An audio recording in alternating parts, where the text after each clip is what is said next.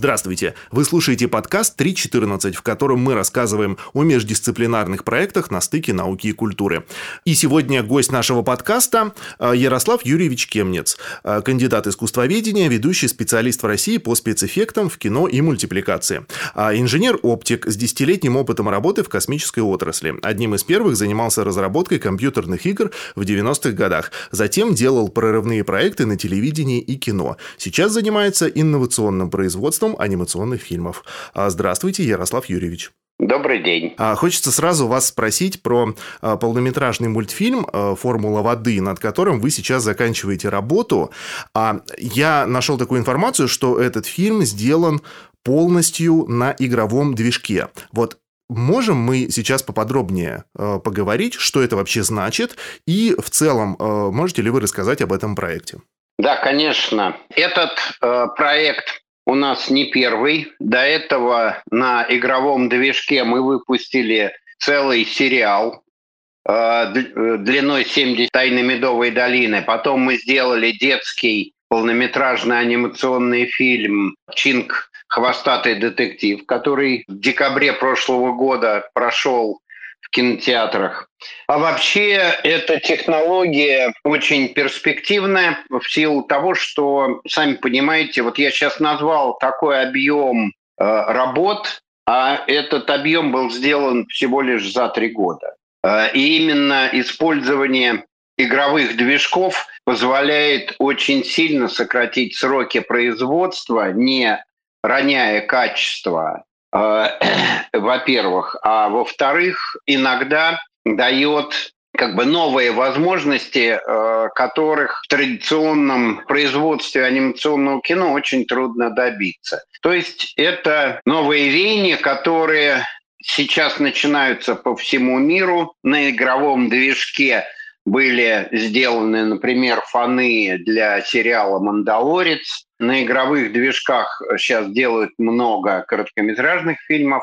Но вот наши фильмы первые в мире, которые были полностью реализованы с помощью игрового движка Unreal Engine и всех возможностей, которые он предоставляет. Сейчас мы э, делаем фильм «Формула воды», в котором мы пытаемся реализовать все самые современные достижения и самого игрового движка, и, собственно говоря, железа, на котором он базируется. То есть здесь есть возможность работать со светом, как в кино. Здесь есть возможность быть полностью интерактивным. То есть, как бы обычно, когда фильм анимационный делается, он делается по стадиям. Вот сделали анимацию, трогать уже нельзя. Сделали то-то, трогать уже нельзя. У нас на финальном этапе, например, легко можно день превратить в ночь или поменять погоду, поменять э, положение камер, поставить другие источники света. То есть это очень напоминает кинопроизводство. Вот э, когда мы говорим здесь э, об инновационных разработках, а, скажите, вы как э, разработчик, как инженер, как автор, а, что именно вы здесь изобрели впервые или, может быть, что-то адаптировали? А, как это все работает изнутри? Ну, тут понимаете как, то, что мы делаем на игровом движке, это некий фундамент. Он очень удобный. Но по большому счету сердцем нашей студии является именно сама технология производства. Занимаясь много лет различными направлениями искусства, ну, например, виртуальной реальностью, играми, телевидением, кино, я, естественно, наблюдал технологии производства в каждом из этих направлений и видел, что где-то хорошо получается быстро, удобно, а где-то вот э, есть камни преткновения. И в результате у меня появилась мысль соединить все лучшее из разных технологических решений разных жанров искусства и создать нечто идеальное. Конечно, идеальное мы пока не создали, но стремимся к этому. И вот это объединение, оно дает Э, новое качество, которое связано в первую очередь с тем, что у всех специалистов появляются совершенно новые задачи. Ну вот наших персонажей играют актеры. Обычно, когда мы смотрим, как делается графика в кино, мы видим, как люди в костюмчиках, обклеенных шариками, бегают по какому-то техническому залу, изображая из себя то животных, то инопланетян. А видят они при этом, собственно говоря, серые стены, провода и мониторы. Для того, чтобы натренировать наших актеров, мы использовали виртуальную реальность. Наши актеры проходили специальный тренинг в шлемах виртуальной реальности, где они друг с другом общались уже не сами, а общались их герои. То есть как бы человек в цифровом пространстве подходил к цифровому зеркалу и видел не себя, а своего героя. Таким образом, мы вот сделали целый сериал, в котором а, эту технологию применили и отработали. Актер видит, а, на что способен его новый костюм, кукла, э, на что не способен. И, соответственно, он меняет свои актерские инструменты, подстраивая его под свое новое тело. Вот это, по сути дела, центр нашего производственного процесса. Да, э, снимают актеры в VR-шлемах, а зрители в VR-шлемах потом еще и это смотрят, и такой вот получается замкнутый цикл. Но, в принципе, можно, да, зрители смотрят, правда, э, кино на экране, но э, тут дело в том, что этот технологический процесс нам позволяет делать не только анимационные фильмы. Мы сейчас э, параллельно по формуле воды запускаем и компьютерную игру. У нас все для этого есть. У нас есть для этого контент, который находится уже внутри игрового движка. Грех не использовать это для создания игры. Можно и виртуальные путешествия делать. Вот вы говорите о том, что в основе да, вашего метода, ну, можно так сказать, лежит некая оптимизация, наверное, какая-то идеализация э, подходов, которые вы наблюдали в разных отраслях культуры, искусства. Если это не секрет, да, если это не запатентованное какое-то ноу-хау, можете поделиться, вот что вы почерпнули, например, из изобразительного искусства, может быть, из театра? Ну, вообще, если прийти к нам на съемочную площадку, то вы увидите, что в отличие от кино, у нас э, съемка идет не покадрово. То есть как бы в кино как сняли кадр, перешли к следующему.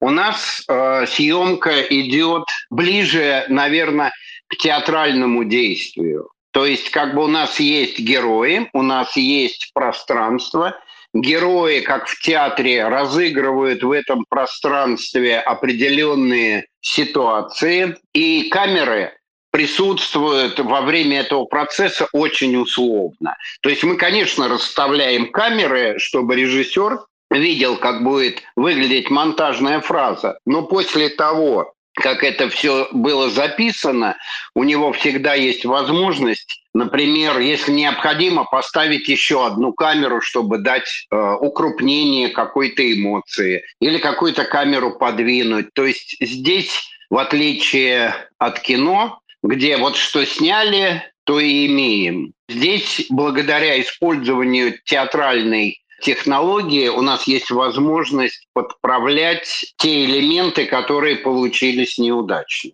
То есть, получается, э, вы как бы при помощи этих датчиков во времени записываете, вот как я вас понял, некую динамическую структуру действия и взаимодействия персонажей, на которые затем можно э, наложить уже графическую, да, э, графическую оболочку, которую мы в итоге увидим. Да, на самом деле во время съемочного процесса мы уже видим и пространство, и актеры, как бы на них уже одеты персонажи. Но в последующих фазах, э, естественно, для обеспечения там, скорости производства, чтобы не было всяких тормозов, это э, более упрощенные модели. Потом они подменяются точно такими же, но более детализированными. Например, во время записи движения нет необходимости волосы э, и шерсть использовать на персонажах. Их можно положить потом. То есть они как бы бегают лысые, а потом обрастают волосами. Это яркий образ. Да.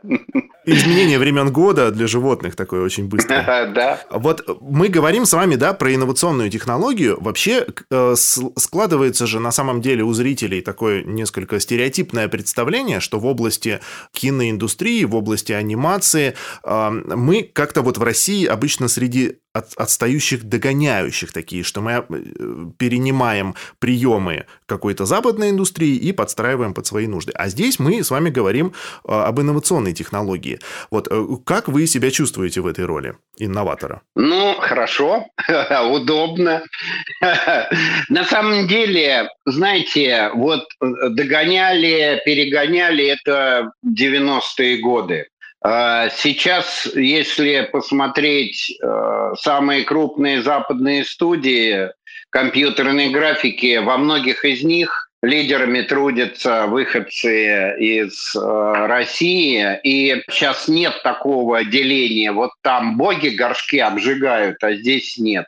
По большому счету все достаточно сильно интегрировано. Как бы у западных студий есть одно преимущество – деньги. Больше денег э, можешь позволить себе более дорогое оборудование. Например, в нашей студии мы поднатужились и заработали денег на самую дорогую систему мокап, на которой в свое время делали и «Титаник». Ну, в общем, весь мир э, кино на этой системе работает. Мы купили себе такую же, да и, да и при этом еще самую последнюю, самую навороченную версию, которых нет у многих западных студий. Э, потому что, по большому счету, хорошее железо тебе позволяет сэкономить на большом количестве чернового труда. Ты за железку заплатил один раз, а за черновую работу платишь ежемесячно.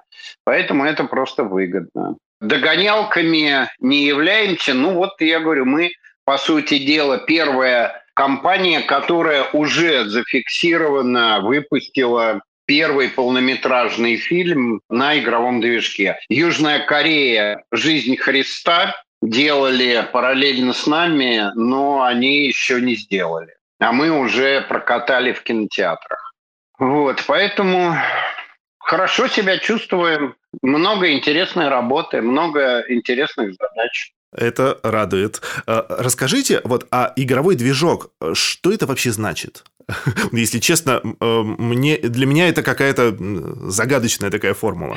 А, вы знаете, дело в том, что первые попытки использовать игровые движки делались и Лукасом, делались и Диснеем, потому что традиционное программное обеспечение оно выстроено таким образом, что оно как бы не прощает ошибок. То есть, если ты неправильно заложил какие-то элементы, например, неверная история, неудачный персонаж, тебе исправлять это очень дорого потому что это процесс такой, как сказать, очень конвейерный. Так же, как в свое время Дисней придумал конвейер э, целлулоидный, за который его современники ругали, потому что говорили, что это не художественно.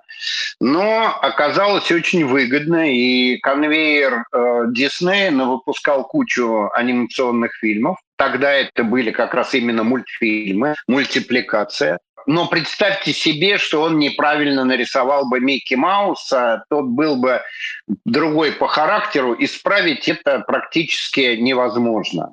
Такие вещи в трехмерном программном обеспечении классическом тоже присутствуют. Игровой же движок. Вы садитесь за компьютер, запускаете компьютерную игру, какой-нибудь, например, GTA, и можете бегать по этому миру, делать в рамках разрешенного разработчиками, что хотите.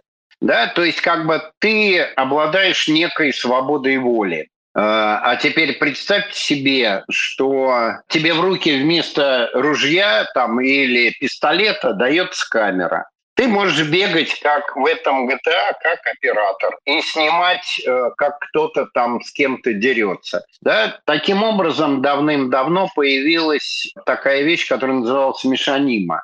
То есть э, игроки сами записывали из игр короткие сюжеты, которые потом превращались э, в игрофильмы, и недостатком было только то, что они ну, не знали законов кино, законов восприятия. То есть лепили как могли. Но технологически они первыми начали на игровых движках создавать именно кинофрагменты. Мы же в данном случае использовали эту технологическую возможность, потому что она очень гибкая. Ты в любой момент можешь поменять ту или иную составляющую, что традиционно невозможно. С одной стороны, это ощущение, ну, знаете, как вот на кинопленку можно было делать несколько дублей, потому что пленка была очень дорогая, и бесконечное количество дублей делать было невозможно. Запрещено экономически. Появилась видеопленка, Потом появились цифровые камеры, которые вообще на Винчестер пишут. И люди там снимали по 100 дублей. Вроде как техника позволяет. Ну, как бы, но это расхолаживает. На самом деле плюсом такого технологического перехода с обычного программного обеспечения на игровое, это не то, что можно делать спустя рукава, а то, что ты можешь улучшать. Ты также стараешься на всех этапах сделать максимально качественно, но в обычном производстве вот сделали сцену, трогать уже нельзя вложенные деньги. А у нас сделали сцену, и есть что можно улучшить, и мы можем улучшить, не теряя денег. Это очень важная составляющая именно игрового движка «Свобода». Да, спасибо большое э, за разъяснение. Э, Ярослав Юрьевич, вот хочется услышать ваш комментарий. У меня есть такая информация про вас, э, что за время вашей профессиональной карьеры вы э, выводили на российский рынок технологии, которые, каждая из которых опережала свое время. Вот, в частности, первые эксперименты с компьютерными играми, первые дипфейки, э, первый интерактивный э, парк э, «Союз мультфильм парк» и так далее. Эти технологии благодаря вам увидел э, российский зритель впервые. Э, расскажите, пожалуйста, об этом. Ну, тут, э, тут знаете, э, все, что вы перечислили, мне было просто интересно этим заниматься. То есть, когда я добивался какой-то конкретной цели, я шел дальше, искал себе новые задачи. То есть, как бы, я мог бы компьютерными играми продолжение делать, сиквелы, приквелы там и прочее, но мне это было неинтересно. То есть мы сделали, выпустили в 98 году очень навороченную игру «Гэг. Отвязное приключение», которая получила очень хорошую прессу и любовь игроков. Ну, как бы этим было все сказано. Тогда не было учебников и курсов э, «Стань гейм-дизайнером», «Стань нарративным сценаристом» или еще кем-то, как сейчас, э, в принципе, сплошь и рядом. Тогда вообще никто таких слов не знал. И эти задачи, ну, ты находишься в чистом поле, спросить не у кого. Вот. Начиная с того, что приходилось даже писать такие вещи, как видеокодек. То есть э, даже сейчас это трудно себе представить, ты хочешь, если записать видео и отправить кому-то, ты даже не задумываешься, как это делается. А в те времена мы вынуждены были решать даже такие технические проблемы, как сделать так, чтобы у тебя получился мувик, да еще и со звуком. Вот. Тогда только появилась Windows. Вот. И это все было рукотворное. Но когда мы это сделали, было понятно, что, в общем, надо идти заниматься чем-то другим. У меня всегда в загашнике куча сложных задач, которые хочется решить. Вот, поэтому, ну, как бы мы свернули игровую студию, вот, и пошли дальше. Я вот отправился на телевидение, познакомился с Дмитрием Лесневским и генеральным продюсером тогда канала РЕН-ТВ и его мамой Ирен Стефановной Лесневской, которая была генеральным директором. Я им предложил технологию, которую придумал, пока играми занимался, как сделать подмену лица у актера. Снимаешь актера, получаешь политика. Им это понравилось, и мы выпустили ну, в «Миллениум», выпустили на РЕН-ТВ «Новогодний огонек», где пели и плясали все, кому не лень. Там Даренко, Лужков, э, Жириновский. Ну, в общем, весь наш политический иконостас был реализован не как мультяшки, как это было в куклах, а как будто они пришли на новогоднюю передачу «Белый попугай», и там, собственно говоря, исполнили всякие музыкальные номера. Это, по сути дела, было предтечей того, чем стали заниматься дипфейки. Вот, но только дипфейки делают секунды, а у нас было сделано в общей сложности ну, довольно-таки много. То есть вот мы выпустили два новогодних огонька, это считай где-то часа четыре вот такой работы, причем не один в кадре, а их может быть много. Это было интересно сделать. Я как бы это реализовал. После этого мне захотелось заняться эффектами в кино. Я ушел туда и занялся этим как научной деятельностью. В результате я защитил диссертацию про визуальные эффекты и их влияние на кинематограф. А после этого задача была решена. Надо было решать следующее. Я ушел заниматься виртуальной реальностью. И все вот эти мои походы, они позволяли мне находить некие разные, видеть некие особенности в каждом из направлений и они откладывались у меня в записях. Вот в результате в анимационной студии я вытащил кучу своих записей и создал вот новый технологический процесс. Вот такой был извилистый путь. А флеш-анимацией вы не занимались? Нет, нет, флеш-анимацией я не занимался. Я просто вспомнил это сразу же, как только вы сказали, что тогда только что появился Windows, это был, у меня была первая ассоциация. А вот такой у меня вопрос, чисто технический, наверное, насчет э, вот этого миллениумного новогоднего э, огонька. Э, там же, наверное, это требовало чудовищных ресурсов, да, вот столько часов, чтобы создать этот видеоэффект? Или это какая-то была особая фишка с экономией ресурсов? Ну, это была как раз э, именно фишка. Вообще всю графику, а если ее разложить привести к одному персонажу в кадре, то у нас получалось где-то порядка трех с половиной часов, потому что огонек шел вроде как там, не помню, час пятьдесят, но в кадре у нас было 5-6 героев.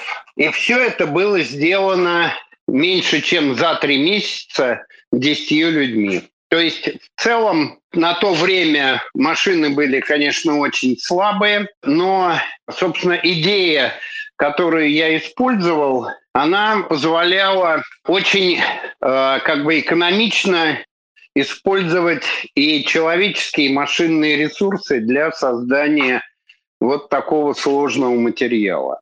Это фишка была. Понятно. А Союз мультфильм Парк, расскажите про него тоже, пожалуйста. Ну, тут э, это такая, э, как бы была заказная э, работа. К нам обратился Союз мультфильм с предложением, учитывая, что к этому моменту они видели наши VR проекты виртуальной реальности вот. Некоторые из которых, кстати, до сих пор стоят в галерее Марс на Трубной.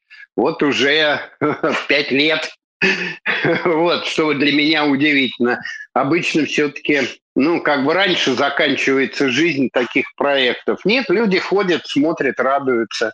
И они, э, Союз мультфильм, увидев вот эти наши творческие проекты, предложили нам разработать э, такой парк для детей, используя всякие инновационные технологии. Это была чисто заказная работа. Мы сделали концепцию этого парка. Там было довольно-таки много разных аттракционов, мы подтянули еще энное количество художников, работающих в цифровой сфере. Вот. И вот получился такой парк, в котором было порядка 20 разных технологических решений. Собственно, парк работает. Я, правда, честно говоря, там очень давно не был. Вот. Но парк э, работает. Люди говорят, что, в общем, продолжает существовать. А, продолжая тему инноваций, э, сейчас на самом переднем крае у нас, все это знают, находятся э, нейросети. Вы ведь тоже используете нейросети в анимации. Расскажите про это, пожалуйста. Ну, да, сейчас это очень такая жареная тема. И стартапы, и прочие технологии – и большими компаниями, и маленькими рождаются каждый день.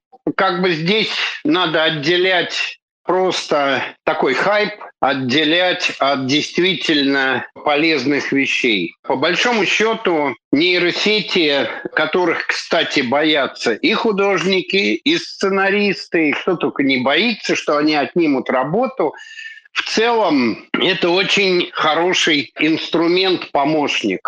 Нейросеть, как бы ни говорили, что вот сценарий фильма написан нейросетью, это, посмотрев на этот фильм, ты говоришь, да, и тебе говорят, ну это же нейросеть, ну тогда и не надо ничего писать.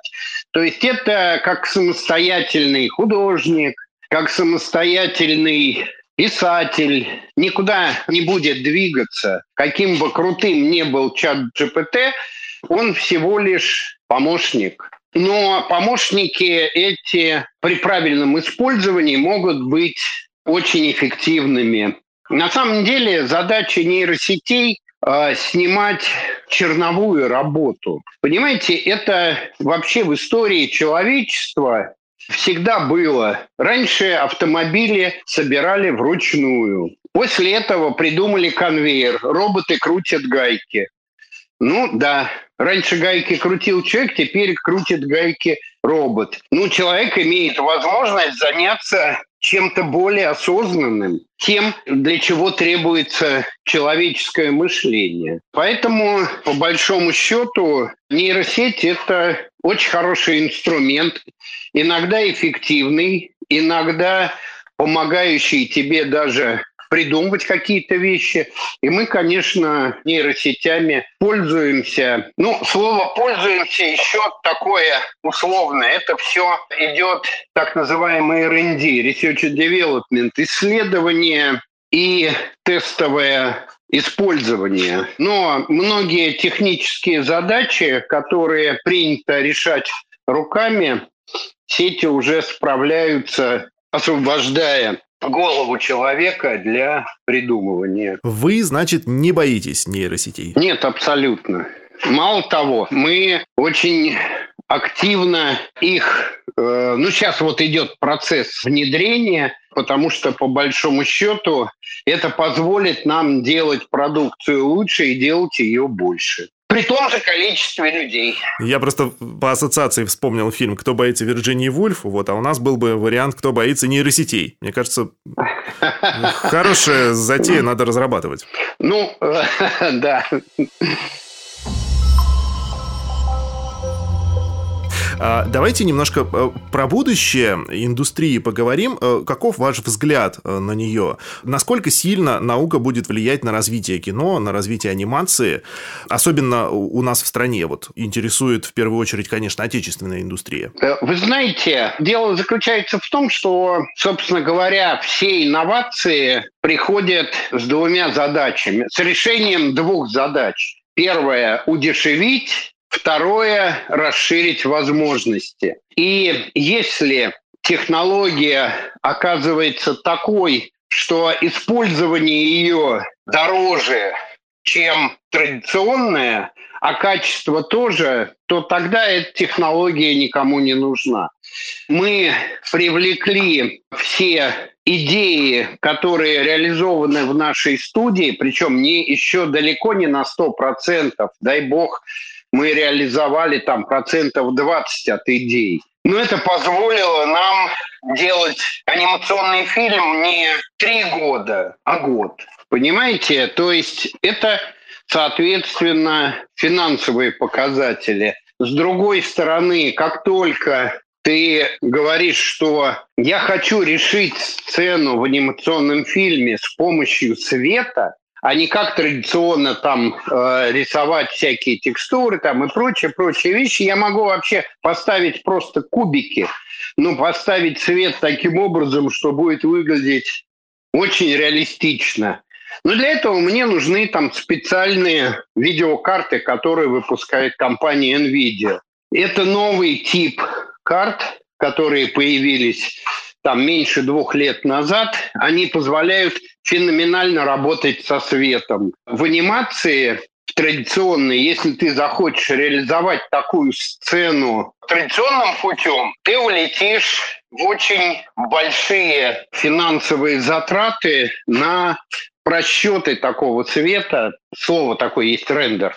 И, соответственно, это будет красиво, но очень дорого. Здесь же можно сделать красиво и вменяемо недорого. Вот, поэтому, по большому счету, для этого и существуют инновации. Прийти, удешевить и дать новое качество. Ну вот э, в нашей стране как в любой другой, искусство должно двигаться вперед и по визуальной составляющей, и желательно не ухудшаться по смысловой составляющей, не скатываться в примитив. Вот. Соответственно, инновации всегда были, есть и будут очень востребованными. В прошлом веке, если посчитать количество инноваций в кино, вспоминая Мельеса с его картонной камерой, кино обзавелось и павильонами, и зелеными комнатами, и комбинированными съемками, огромными цехами на Мосфильме, Центр научфильме, которые решали самые сложные на тот момент задачи. Ну, сейчас они решаются по-другому, потому что есть возможность. А, Ярослав Юрьевич, а у вас есть какая-нибудь э, профессиональная мечта? Я имею в виду вот что-то такое, что вот сейчас э, в реальности воплотить невозможно по разным каким-то причинам, но вам бы вот очень хотелось бы что-то такое забабахать. Есть. А, я не знаю, смогу ли я ее как бы забабахать.